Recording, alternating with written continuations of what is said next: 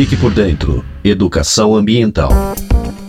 A Secretaria de Meio Ambiente, Infraestrutura e Logística e a concessionária de energia Companhia de Transmissão de Energia Elétrica Paulista assinaram um protocolo de intenções que visa a preservação da biodiversidade e ampliação da cobertura verde no estado de São Paulo. A assinatura do documento ocorreu durante a Conferência das Nações Unidas sobre as Mudanças Climáticas em Dubai e prevê o compartilhamento de informações técnicas, estudos, levantamentos, dados e mapas. A parceria tem um prazo de 12 meses, com a possibilidade de renovação.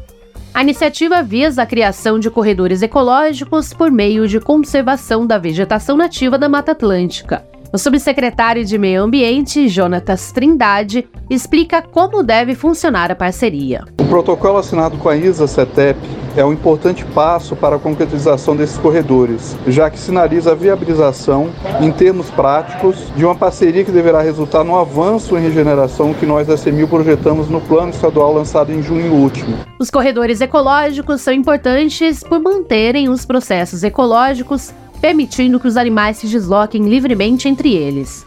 A movimentação também contribui para a restauração de áreas degradadas, conciliando a conservação da biodiversidade e o desenvolvimento ambiental na região de uma só vez.